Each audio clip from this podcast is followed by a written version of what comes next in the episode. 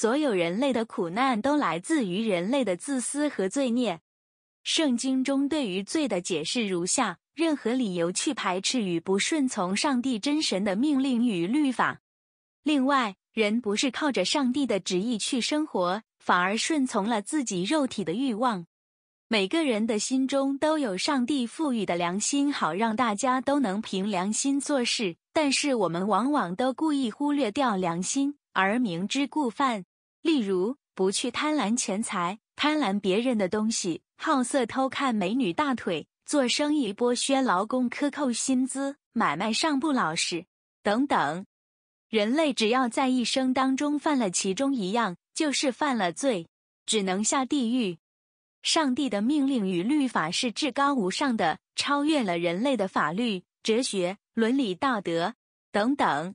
人类就算积任何功德，捐钱给穷人极义，都是无用。只要犯了罪，就不可能透过行善取代掉自己的罪恶。罪已成事实。伤害别人或是自己都是罪该万死，更何况伤害了造物主上帝。好在上帝慈悲为怀，可怜人类的软弱，愿意透过圣子耶稣基督三位一体真神的第二位降生成人的十字架上的宝血救赎全体人类。只要你深信自己是个无药可救的罪人，只能透过耶稣救你。并且相信耶稣是来自天国的圣子，接受救赎、悔改、重生，就能获得解救、脱离地狱的惩罚。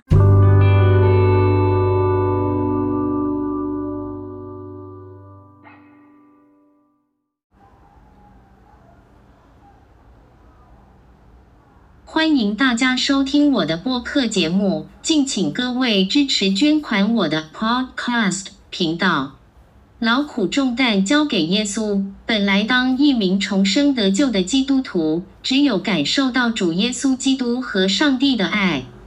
但是在我每日的祈祷当中，我发现到自己还是很孤独寂寞，好像人生欠缺什么的。于是我联想到圣经中耶稣的门徒之一约翰领受耶稣的母亲成为自己的母亲一样，没有想到。后来，主耶稣一样把他的母亲托付给我，成了我所爱的妈妈。人生苦短，一生当中敌人永远远超过那些可以信赖的朋友。所以，当上帝之圣子耶稣把玛利亚交托给我的时候，耶稣已经不只是我的救主而已了，而是更进一步的成为朋友。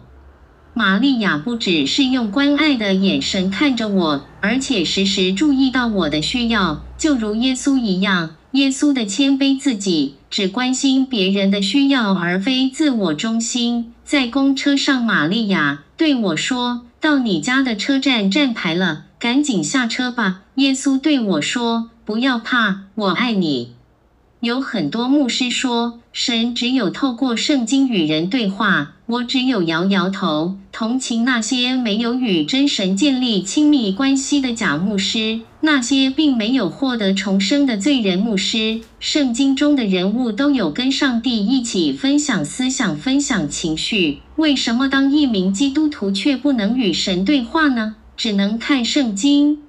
充满罪恶与敌对的世界。传道书五章。第十节到十一节和十五节，贪爱银子的不应的银子之足，贪爱丰富的也不应得利益之足，这也是虚空。